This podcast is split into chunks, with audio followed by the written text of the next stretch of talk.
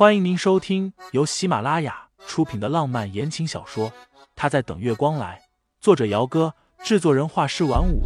感兴趣的听众老爷们，赏个三连，点亮我的关注，点亮你的夜空。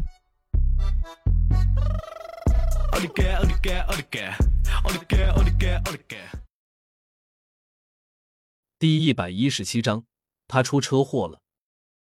你父亲过世之前找过我。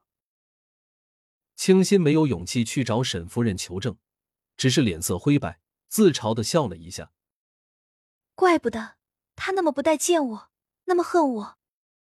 原来都是情有可原的。一连串的事情接踵而至，沈清新整个人几乎是以肉眼可见的速度消瘦下去的。整整一个星期，虽然说不上暴瘦，但是沈清新瘦的整个人看起来就跟纸片人一样。十月的最后一天，牧城下了一场大暴雨，雨是从早到晚忽大忽小，但就是没有停下来的趋势。晚间的时候，新闻报道说，因为大雨，城西路那边发生了一起很严重的车祸，受伤人数高达二十几个人。清新是一边吃晚饭一边看的新闻，新闻是以直播的形式在播放的。当画面里闪过某辆车子的时候，清新手下一个不稳，筷子哐啷的一下掉在了地上。黑色的宾利，车牌号后面的数字，虽然只是一两秒钟的镜头，但清新还是看清楚了，那是盛思景的车子。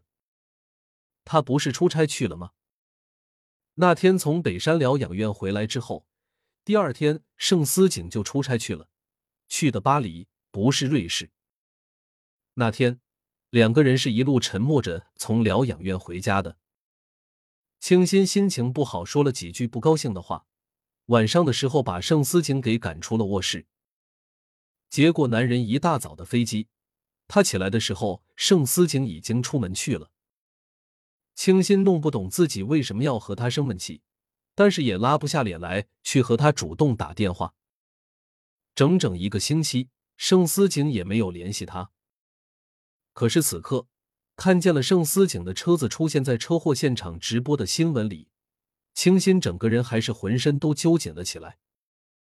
他出车祸了，再也顾不得许多，清新抓起手机，急匆匆的就拨了盛思景的电话出去。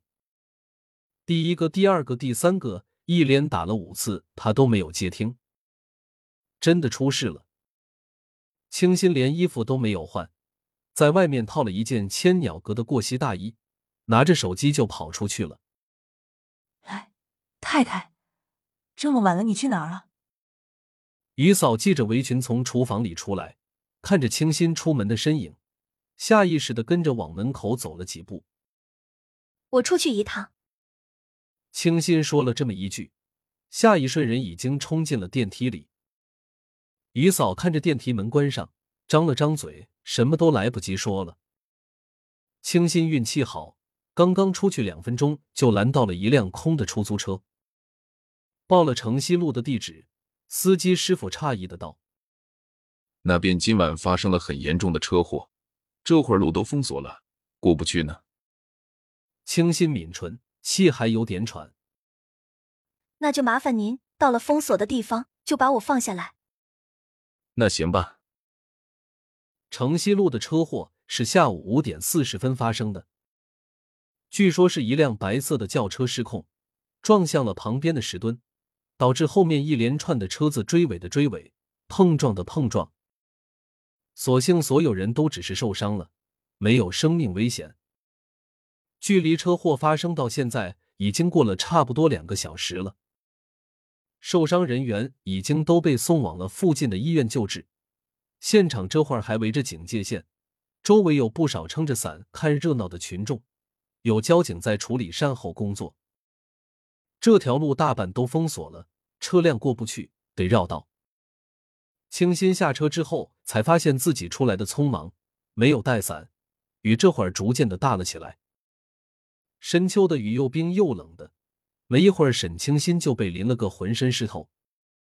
他有些茫然的站着，看着那辆车头都有些变形了，停在路边的熟悉的宾利，心里的恐慌一下子就升腾到了最高点。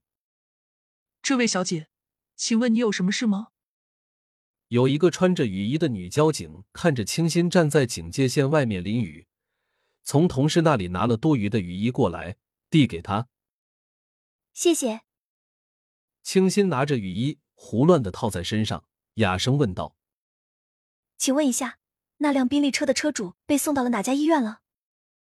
对方答：“今晚车祸受伤的伤员都送去了附近的医院，不过宾利车里的伤员比较严重。”已经转去了市第一医院。谢谢。清新再次道谢，有些浑浑噩噩的到了外面的一段路去等着打车。听众老爷们，本集已播讲完毕，欢迎订阅专辑，投喂月票支持我，我们下集再见。